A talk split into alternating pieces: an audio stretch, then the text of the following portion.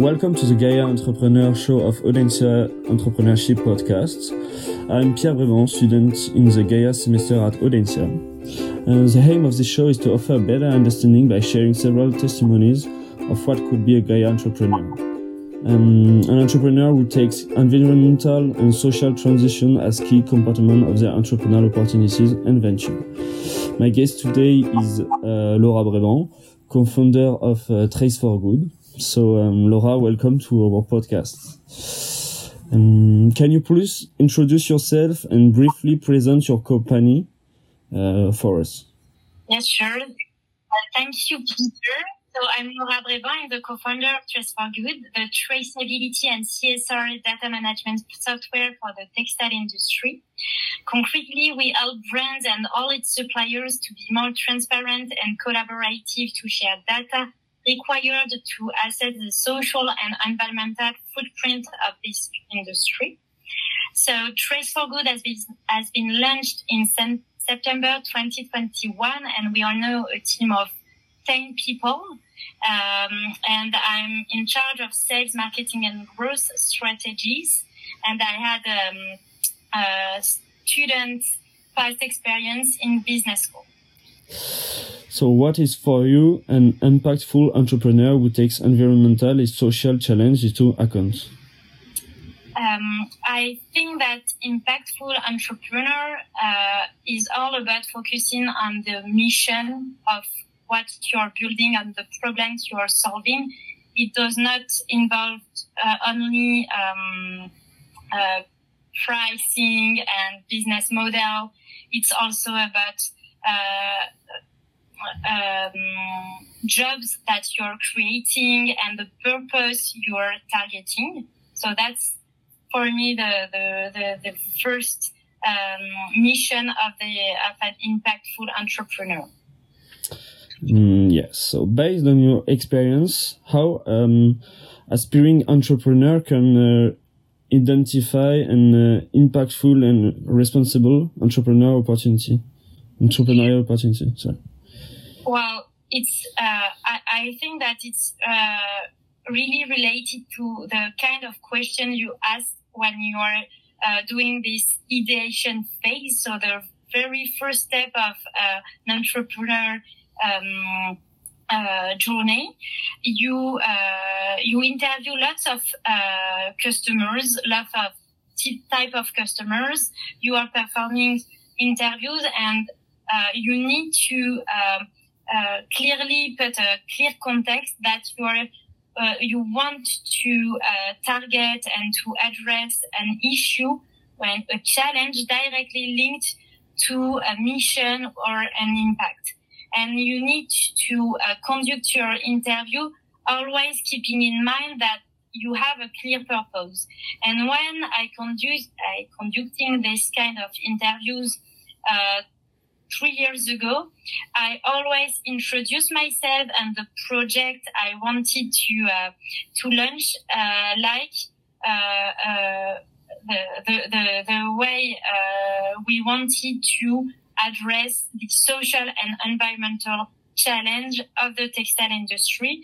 We wanted to focus on supply chain and we wanted to target both social and environmental issues of the supply chain. So you yeah, that's my, my point is you need to perform and conduct your interviews, always keeping in mind the purpose you want to solve. And then you ask the interviewee what are their problems to reach this uh, purpose. Okay. So for you, how to build an emerging uh, responsible organization to support an, an entrepreneurial opportunity? How can you find this? Uh... Oh, there, there, there are many steps. Uh, I talked first about the ideation process. Then there are the, um, like the kind of product market fit, uh, step. Really, really important. It's not about, you can have a good idea, but maybe it's not the right timing. But maybe you are not addressing this good idea to the right persona. So the second step of this entrepreneurship pro- project is all about the product market fit, and it can take a long time before you tr- you find this uh, product market fit. So for Trace for Good, we just reached and um, verified this step, and it's a big, big milestone because it's the risking the activity of, of the startup. We know that we are no more um, sustainable in the sense where we are assured that the employees we have today, we can assure that that, that they will be paid and that will be there for the next year to come, which was not the case a few months ago. And uh, during this product market fit phase, uh, what was the question? Sorry. Um, so emerging responsible organization. Yes. So uh, during the, this phase, you uh, need to uh, be sure that you are not.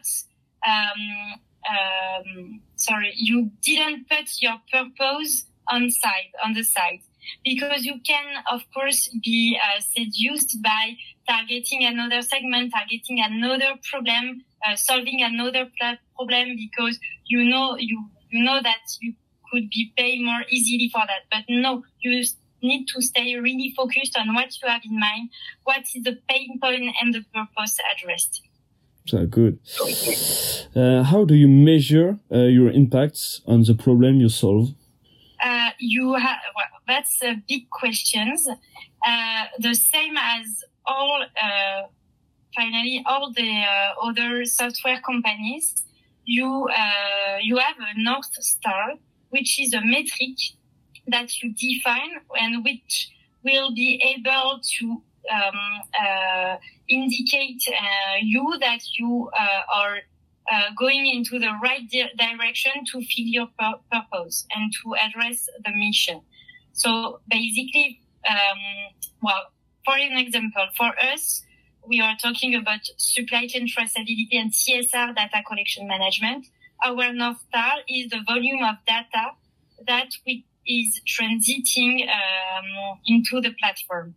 So here is the North Star, the right di- direction. And then to uh, reach and improve this North Star, you decline um, all these, uh, all the objective and key results in order to maximize and to uh, optimize this North Star.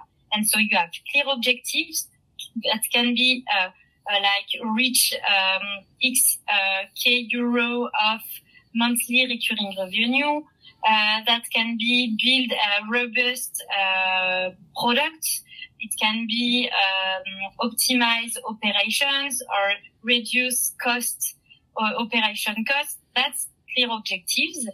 Uh, and then there is key results. It's uh, all more small metrics that can measure the way you, will achieve uh, these objectives. That's not quite different from another classical um, software company, but there are other metrics besides, and I talked about it uh, about it um, in uh, in the question, the the the, the, uh, the past question. It's also metrics about uh, human resources and the mindset and the spirit you want to share with um, your within the company, the core values, etc. And so there are. I think that we are entreprise à mission, and uh, in this case, you need to put a clear purpose and you need to demonstrate that you have launched initiatives and you can measure some metrics um, during the all day uh, task and all day jobs. So, um, so finally, uh, how did you manage uh, your company um, as economically uh, viable?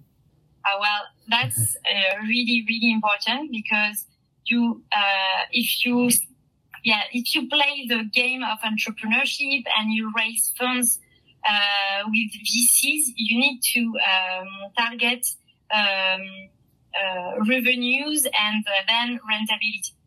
Uh, but it's not quite different from another software company, even if it's not um, um CSR uh, enterprise or um, yeah uh, you have to uh, market your product. You need to increase your, your, revenue. You have to optimize your costs.